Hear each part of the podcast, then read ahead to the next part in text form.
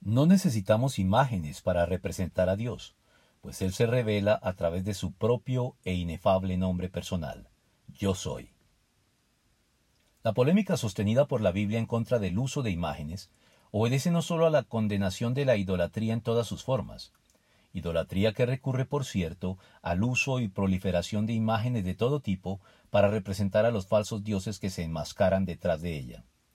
Pero lo cierto es que, más allá de la prohibición y los peligros y engaños involucrados en las imágenes en lo que a Dios se refiere, en realidad las imágenes sobran, pues Dios se revela a los hombres a través de sus diferentes nombres personales registrados en la Biblia y los profundos significados que ellos poseen, transmitiéndonos muchos aspectos de su ser que las imágenes están muy lejos de poder representar.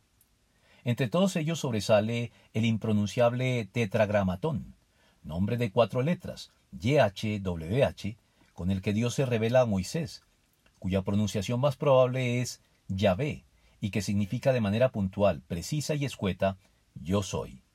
Es decir, el ser personal y autoexistente que existe por sí mismo desde siempre, y cuya realidad no depende ni se apoya en ningún otro ser diferente de sí mismo, y que es, a su vez, la fuente de la que surgen y el fundamento en que se apoyan todos los seres de la creación, incluyendo por supuesto a nosotros, los seres humanos. Pero Moisés insistió, supongamos que me presento ante los israelitas y les digo, el Dios de sus antepasados me ha enviado a ustedes. ¿Qué les respondo si me preguntan ¿y cómo se llama? Yo soy el que soy, respondió Dios a Moisés. Y esto es lo que tienes que decirles a los israelitas. Yo soy, me ha enviado a ustedes. Éxodo 3, del 13 al 14.